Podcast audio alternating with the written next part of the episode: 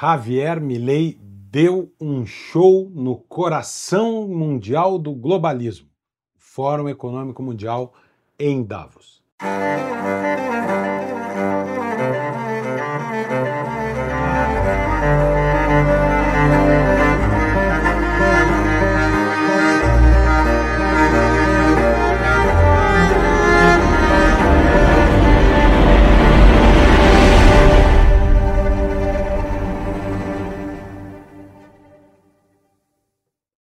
Antes, deixa eu explicar a mudança no nosso cenário hoje. O nosso estúdio fica em Porto Alegre e a cidade recebeu um temporal extraordinário. Nós tivemos que fazer adequações do nosso local de filmagem, por isso hoje o Magna Carta está com um cenário diferente. Milley deu um banho na Suíça, uma verdadeira aula. Uh, começou enfrentando as pessoas que não queriam que ele fosse, essa é sempre uma discussão quando se recebe um convite para um ambiente hostil. E, e, ele escolheu enfrentar boa parte dos seus apoiadores que queriam que ele não fosse a Davos. Eu vou porque eu tenho algo a dizer. E Milley foi e deixou o seu recado. E deixou esse recado primeiro invocando uma espécie de lugar de fala. Ele disse: a Argentina pode falar o que está falando, por quê? Até 1860 a Argentina adotou as ideias da liberdade e era um dos países mais ricos do mundo. A Argentina foi o quarto país mais rico do mundo.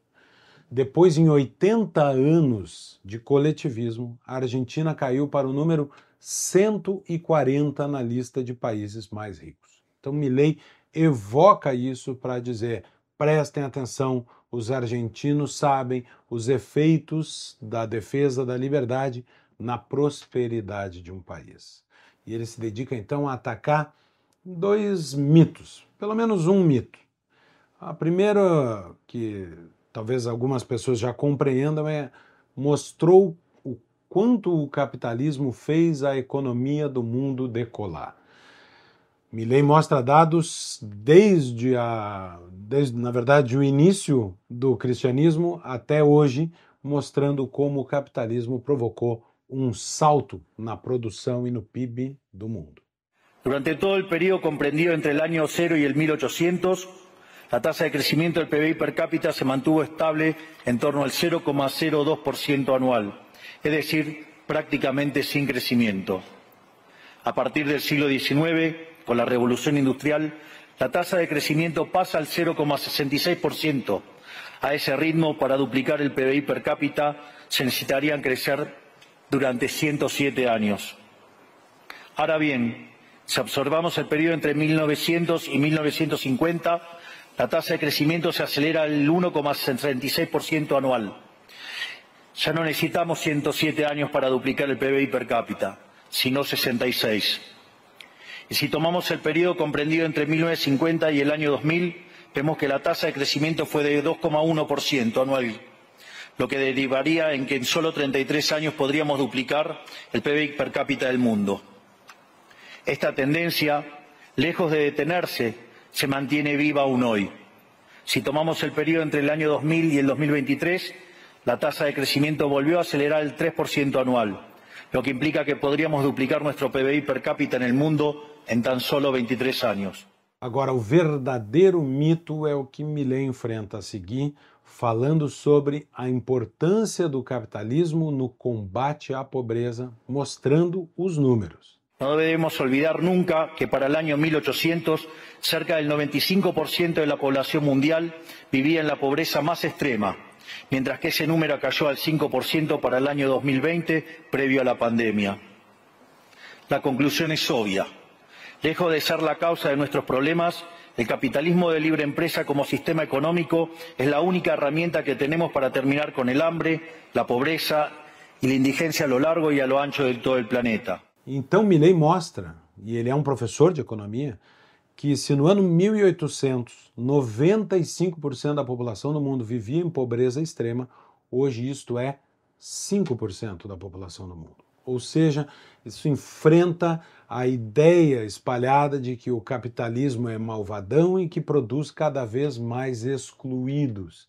Na verdade, o que o mundo assiste é um sistema em que cada vez mais pessoas têm condições de sair da extrema pobreza, e eu não estou nem comparando a população mundial uh, em 1800 e nos dias de hoje. Você, Milley começa botando o dedo na ferida. Se você quer ajudar os mais pobres, o caminho é a economia de mercado. E Milley propõe, então, uma ideia que ele traz de Alberto Benegas Lynch, um dos, dos próceres do liberalismo argentino, e que ele define como libertarismo.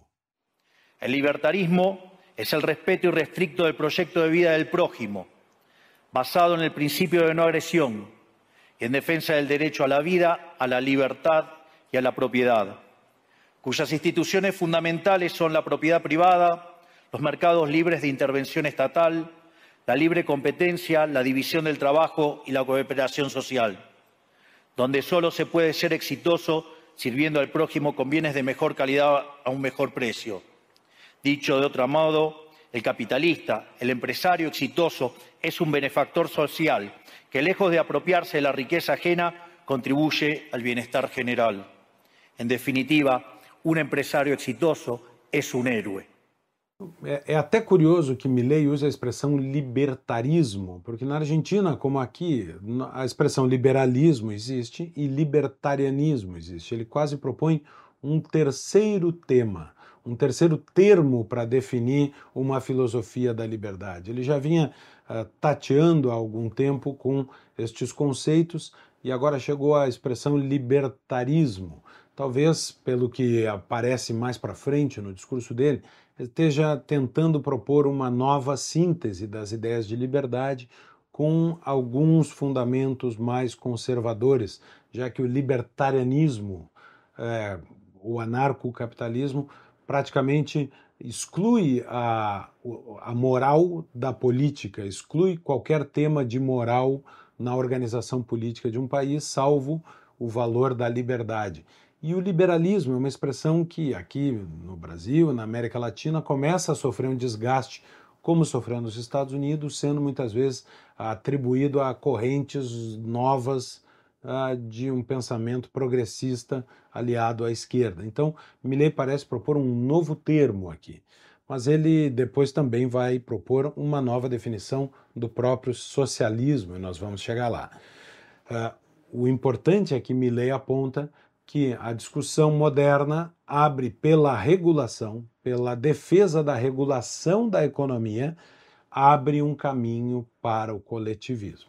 A solução que propondrán los colectivistas não é maior liberdade, sino que é maior regulação, generando uma espiral descendente de regulações hasta que todos seamos mais pobres e a la vida de todos nosotros dependa de um burócrata sentado em uma oficina de lujo. Mas talvez o ponto mais importante da fala de Milley seja o que ele, quando ele passa a abordar o que ele chamou de neomarxismo, que muitos chamam de marxismo cultural.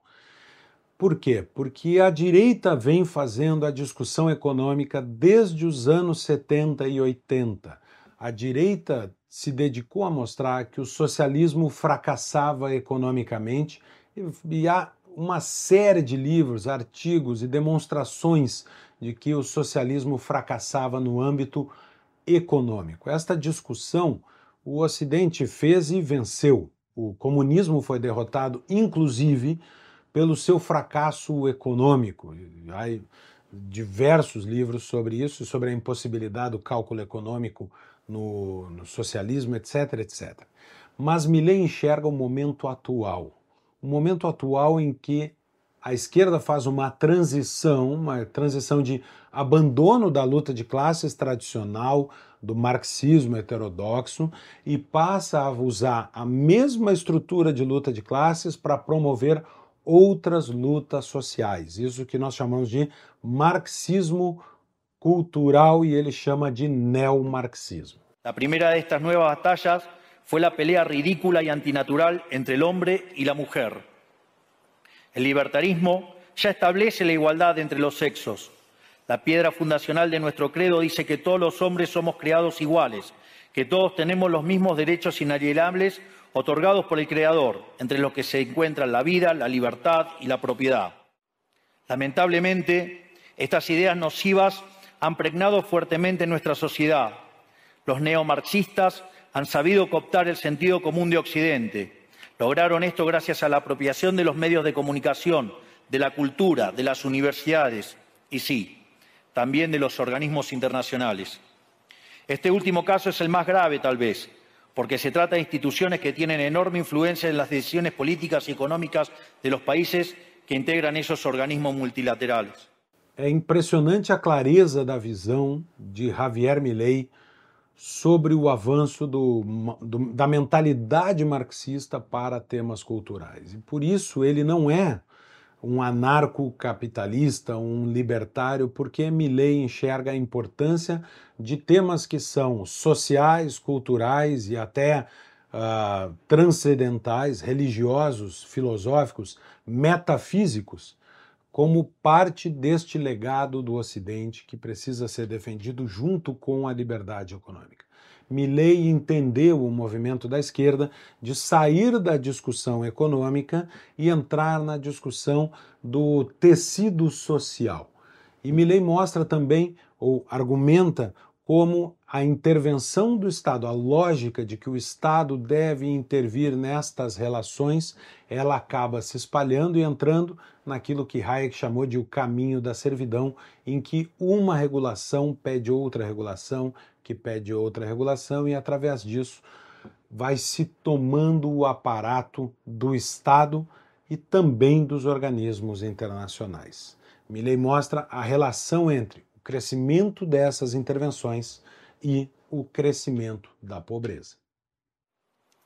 Por suerte, somos cada vez más los que nos atrevemos a levantar la voz, porque vemos que si no combatimos frontalmente estas ideas, el único destino posible es que cada vez vamos a tener más Estado, más regulación, más socialismo, más pobreza, menos libertad y, en consecuencia, peor nivel de vida.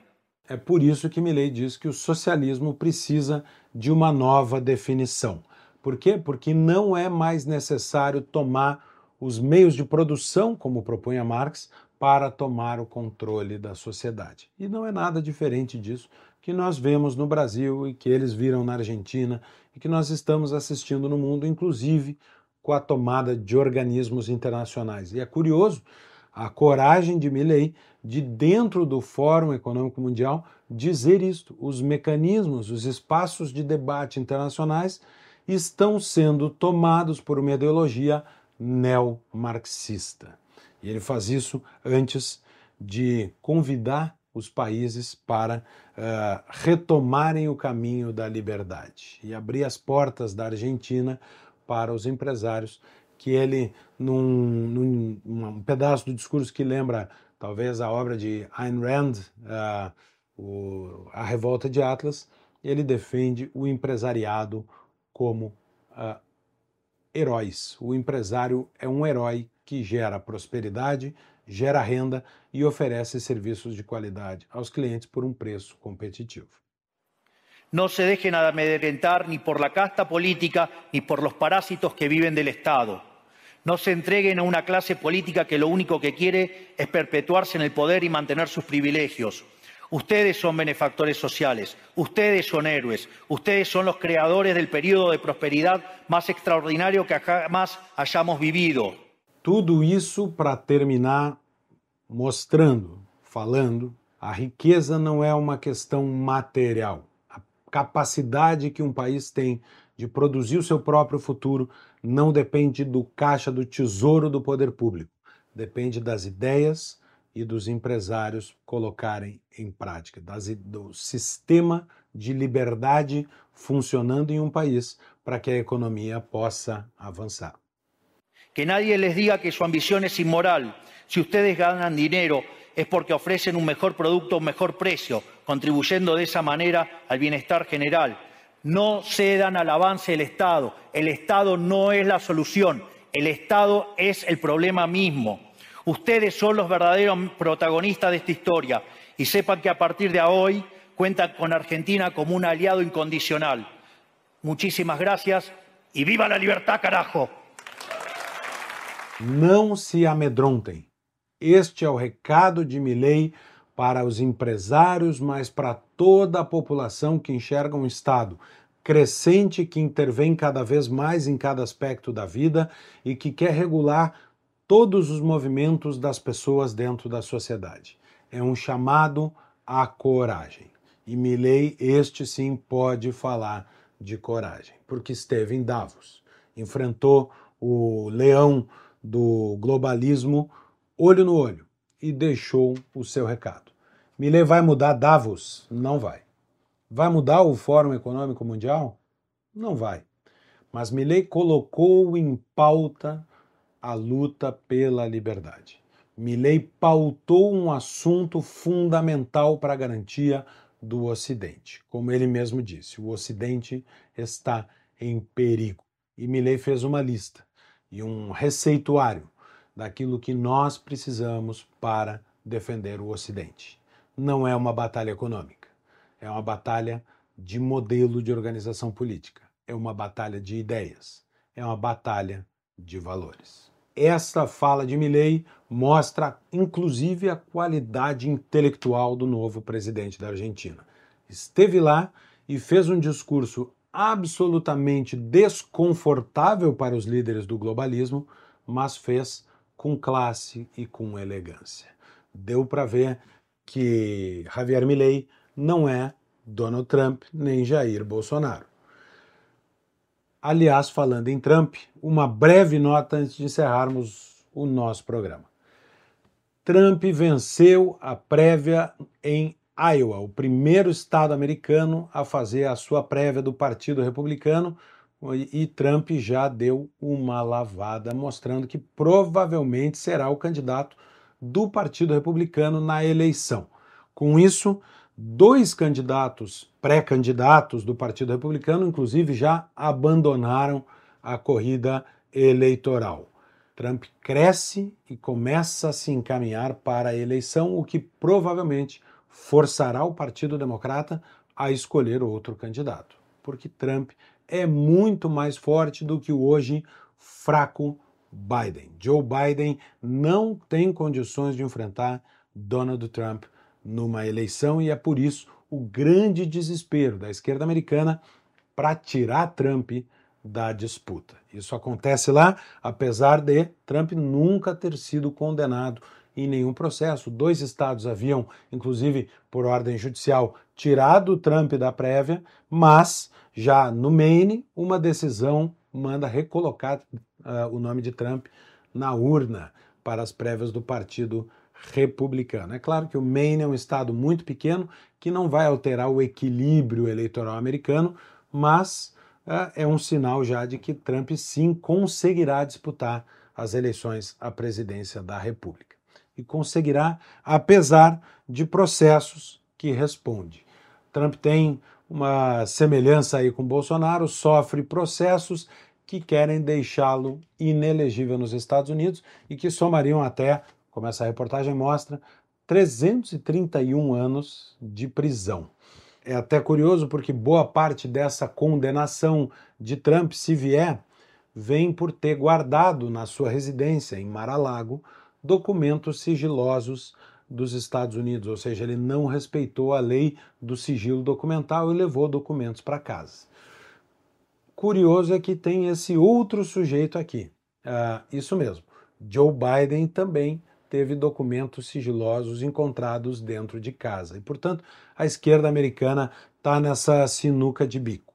É curioso também que a lei americana não proíbe um preso de disputar a eleição mesmo que Trump fosse preso, ele poderia legalmente disputar as eleições, ao contrário da lei brasileira, em que um condenado fica inelegível. Condenado segunda instância, com certos requisitos, mas o condenado fica inelegível. Lá não. E aí nós veremos, pode apostar, a esquerda brasileira fazendo um malabarismo intelectual para dizer que Trump, por ter sido preso, não pode ser presidente da República.